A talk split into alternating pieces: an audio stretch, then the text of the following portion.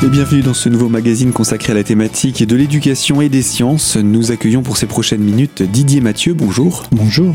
Vous êtes le responsable du planétarium d'Épinal et on va parler de, de, cette nouvelle saison, de ces nouveaux films que vous proposez. Mais avant d'entrer dans ces films, il y a beaucoup de choses à dire sur ce, ce site qui est euh, celui du planétarium. Ce n'est pas qu'une salle de projection. Euh, et quelques mots d'histoire peut-être pour commencer. Quel âge a ce planétarium spinalien? Alors tout dépend de quel planétarium on va parler. Euh, L'histoire du planétarium d'Épinal euh, a démarré en 1986, donc ça reste quand même assez, euh, on peut pas dire vieux, mais euh, ça date un petit peu. Et en 1986, il s'est produit quand même deux événements importants. Un, astronomique, c'était le retour de la comète de Halley, qui a été pour euh, l'équipe d'Épinal un moment, un moment important pour euh, parler donc d'astronomie au public spinalien d'une part, et d'autre part 1986 c'est aussi l'ouverture et enfin, l'inauguration de la Cité des Sciences à Paris. Donc euh, ce qui montre que la, la France commençait à se à s'intéresser et à développer ce concept de culture scientifique, c'est-à-dire d'apporter la connaissance de la science auprès du, du citoyen. Et ben, on peut remarquer qu'à Épinal on n'était pas très en retard puisque finalement on a avant même l'inauguration de la Cité des Sciences, on faisait déjà de la culture scientifique à Épinal. Donc ça, c'était la première, euh, la première, le, allez, première fondation du planétarium d'Épinal. Et puis ensuite, euh, eh bien, il s'est il n'a pas tout de suite été dans cette configuration puisque au départ euh, on n'avait pas beaucoup de moyens et on, en est venu à fabriquer nous-mêmes notre propre projecteur de planétarium, notre propre écran. Il faut savoir qu'il faut qu'à cette époque, eh bien, euh, il n'y avait pas forcément de constructeurs. Il y avait très très peu de constructeurs. Il y en avait deux au monde. Et euh, construire un projecteur de planétarium, ben, c'est quelque chose de très complexe. Donc, on s'est penché sur la question. Et puis nous, on avait fait quelque chose de simple. Voilà. Donc, euh, et on a mis en place notre premier petit planétarium qu'on a appelé la V0 à Épinal. Et, et ensuite, eh bien, d'année en année, on a peaufiné, on a amélioré ce petit planétarium. Vous étiez vous-même membre de cette équipe à l'initiale? Et oui, je suis à l'initiative effectivement du projet, euh, puisque j'ai construit le premier planétarium. On était euh, une petite équipe à le construire. Euh, moi, j'ai construit le, le, le, projecteur, et puis une autre personne a construit l'écran, a cousu l'écran directement, et puis ensuite, bah, on on était quelques-uns à euh, fabriquer les parois, à fabriquer de, quoi concevoir et pour pouvoir accueillir notre, notre public. Et, euh, puis, ben, petit à petit, ça a, fait, euh, ça fait son petit bonhomme de chemin. Et quand on est arrivé dans les années 98, euh, à la vu le, je dirais le, la demande qui était euh, du public euh, spinalien et notamment scolaire d'avoir des séances de planétarium, eh bien on s'est tourné vers la municipalité à Épinal qui nous a écoutés et avec attention. Et l'on a souhaité présenter donc à Monsieur le maire, qui est Michel Henrich, un projet de centre de culture scientifique avec un planétarium fixe euh, sur Épinal. Et la municipalité euh, donc a tout de suite accepté ce, ce concept euh, qui, puisqu'elle nous soutenait déjà depuis 86, donc les, elle, était quand même très très active dans notre fonctionnement, dans notre fonctionnement, dans notre démarche. Et à partir de là, eh bien, est, est née la version 4 du planétarium d'Épinal, là où on n'était plus du tout euh, dans du côté, euh, je dirais, planétarium qui pouvait se démonter facilement, se transporter, puisqu'on le transportait un petit peu partout en Lorraine. Et du coup, donc, on s'est retrouvé avec un planétarium de 10 mètres de diamètre, donc un véritable outil avec une véritable machine euh, très complexe, une horloge astronomique. Donc, c'était vraiment pour nous quelque, un, un très grand virage.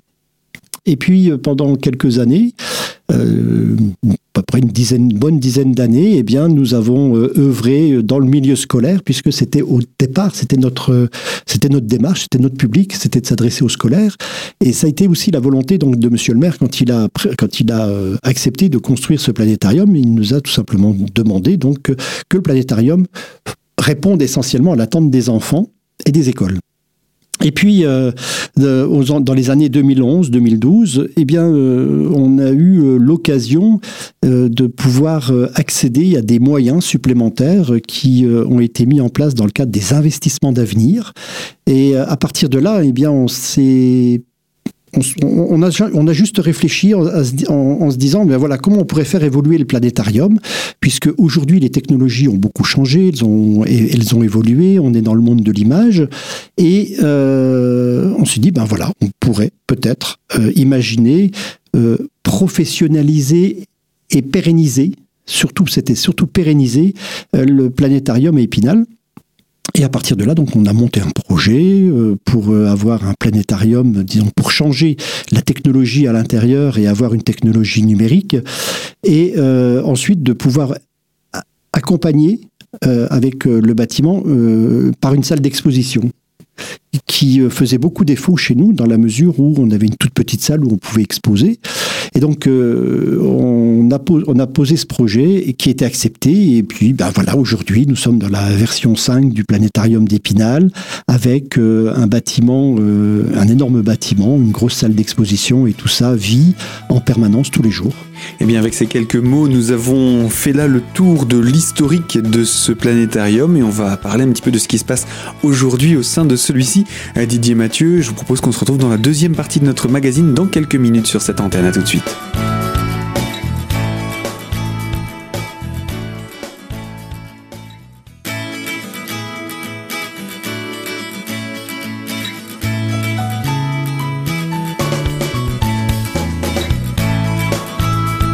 Deuxième partie de notre magazine consacré à la thématique du planétarium d'Épinal en compagnie de son responsable Didier Mathieu. Nous avons déjà parlé de l'historique, l'histoire de ce planétarium et aujourd'hui donc le site de Belle Étoile permet d'accueillir le public tout au long de l'année et ainsi de partager, d'échanger et de découvrir les sciences Alors voilà, c'est une chose qui est importante. Hein. Euh, donc aujourd'hui, nous sommes donc un centre de sciences euh, puisque nous n'avons pas, euh, nous ne sommes pas restés que dans le périmètre de l'astronomie.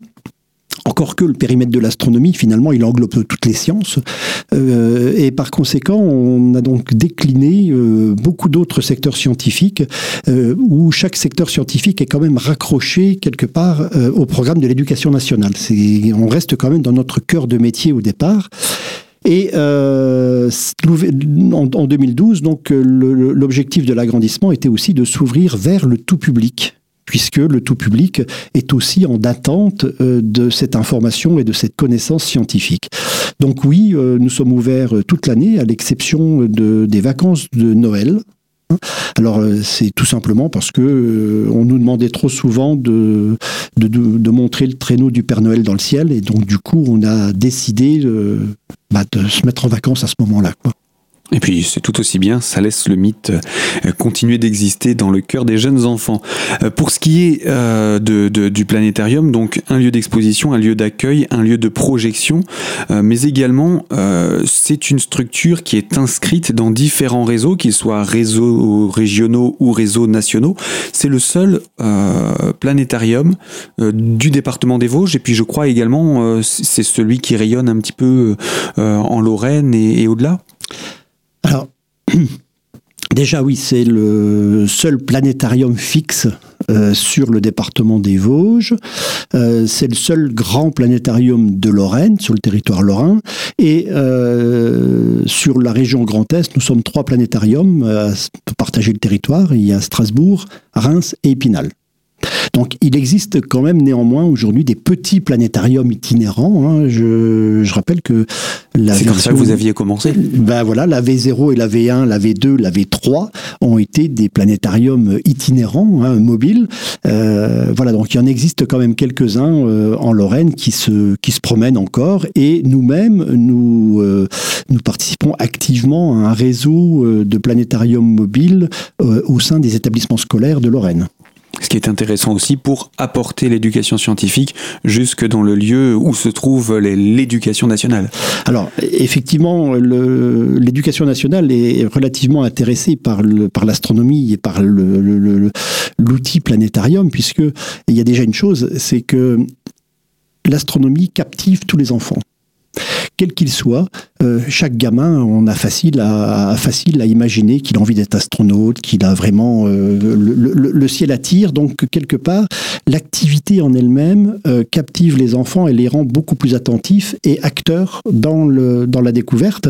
Et à partir de là, eh bien, on va pouvoir décliner différentes activités et travailler sur le programme de l'école euh, grâce à l'astronomie. Alors, euh, euh, on peut faire, effectivement, on va faire de, de, des sciences, on va faire de la technologie, mais on peut aussi faire du français, on peut aussi faire de l'histoire. Et, et, à partir de là, eh bien, c'est intéressant de pouvoir faire irriguer, hein, faire euh, déplacer des petits planétariums dans les établissements scolaires. Et aujourd'hui, en Lorraine, on en a trois comme ça qui, se, qui peuvent se promener. Et euh, donc, on participe à la formation des enseignants où on va les amener justement à apprendre à utiliser l'outil, mais aussi à, avoir des activités euh, qu'ils vont pouvoir pratiquer en classe. Et plus on fera euh, d'enfants et d'ados intéressés par l'astronomie, euh, eh bien plus on fera de personnes qui euh, auront ce qu'on appelle peut-être une démarche citoyenne.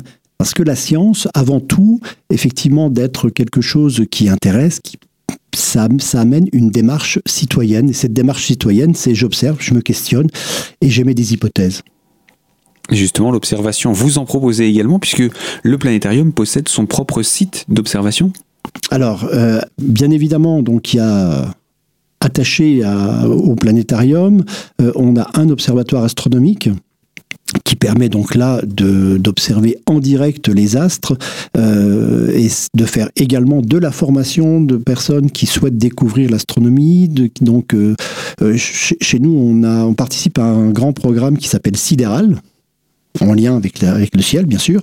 Et euh, ce programme eh bien, euh, est décliné sur l'ensemble du territoire en école d'astronomie pour permettre à n'importe qui, alors ça va de, à partir de 5-6 ans, hein, à, à s'initier à l'astronomie, jusqu'à faire de l'interprétation de données astronomiques. Donc il y a différents niveaux hein, qui sont enseignés dans ces écoles d'astronomie qui permettent donc de, de s'initier, de découvrir, d'apprendre et de savoir pratiquer euh, toutes les disciplines liées à l'astronomie. Ce matériel d'observation, on va en reparler hein, dans quelques instants parce que il est important aussi qu'une fois qu'on a appris, on puisse utiliser ces méthodes chez soi. Alors, je vous propose Didier Mathieu qu'on puisse se retrouver dans quelques instants pour la troisième partie de ce magazine. A tout de suite sur notre antenne.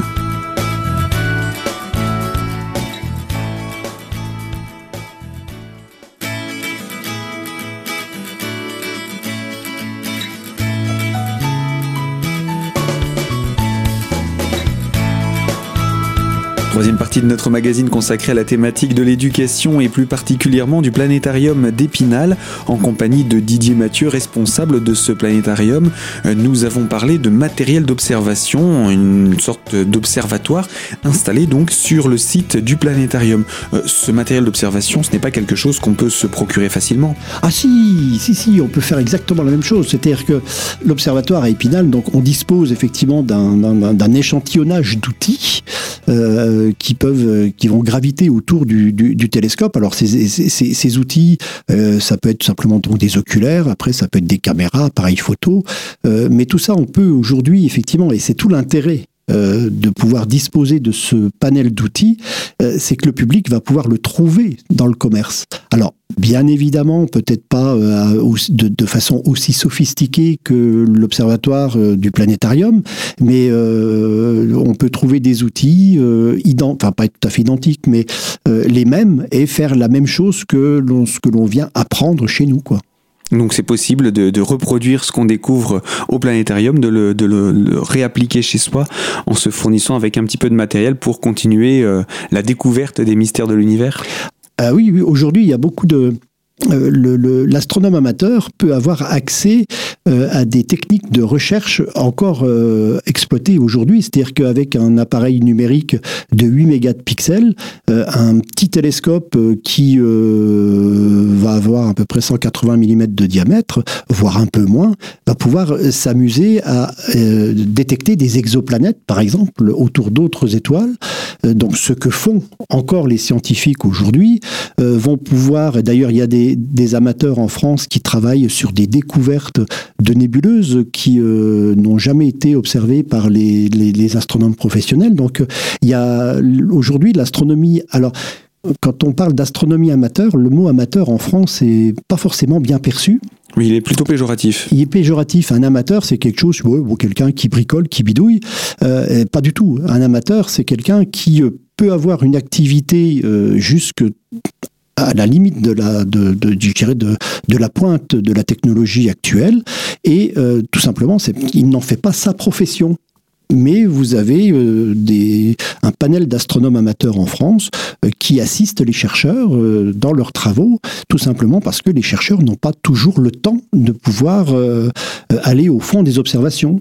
Mhm. Donc c'est vraiment quelque chose, le, le, terme amateur, il serait temps de le revoir un petit peu au niveau national, parce que, tout du moins en astronomie, ça peut aller très loin. Ou de lui redonner des lettres de noblesse Bien sûr. Parce que c'est aussi grâce à ces amateurs que les professionnels font un boulot encore plus précis, poussé, parce que euh, ils viennent à poser leurs questions euh, aux, professionnels, et là, euh, ça, ça, oblige à faire les mêmes recherches, à s'ancrer dans les mêmes démarches. Exactement. Alors, et d'ailleurs, on le voit arriver, on voit arriver en France et dans d'autres pays, d'ailleurs, depuis quelques années, ce qu'on appelle de la science participative, où là, les scientifiques invitent justement tous les citoyens à participer et à amener leur contribution dans la recherche scientifique parce que, eh bien, plus on observe, plus on a d'idées, euh, plus les choses avancent vite. Eh bien, c'est effectivement quelque chose qui est possible de faire également avec euh, le planétarium d'Épinal et euh, du coup avec cet outil d'observation que vous avez. On parlait d'outils d'observation. Lorsque j'étais venu visiter le planétarium, vous avez également évoqué une caméra. Alors, je ne sais pas, je ne saurais pas réexpliquer à quoi elle sert. Je vais vous laisser la parole, Monsieur Didier. Alors, effectivement, on, dispose d'une caméra d'observation euh, céleste. Alors cette caméra, euh, elle est, euh, c'est un dispositif qui s'inscrit donc dans un, dans un, comment dire, dans un projet de recherche qui est mené par l'Observatoire de Paris. ce, ce projet de recherche s'appelle Fripon. tout simplement, ça veut dire Fireball Recovery Interplanetary Observation Network. Alors, euh, c'est un donc c'est un réseau de caméras de surveillance euh, où on a déployé sur l'ensemble du territoire donc une centaine euh, de caméras qui scrute donc le, ciel et euh, qui va euh, observer euh, tous les mouvements d'étoiles filantes. C'est-à-dire que dès l'instant, toutes les traces d'étoiles filantes, ces étoiles filantes, alors ce sont des petites particules hein, qui rentrent au contact de l'atmosphère de la Terre et compriment l'air devant elles et font une traînée lumineuse. Et quand il y en a des plus grosses, eh bien, euh, elles arrivent au sol.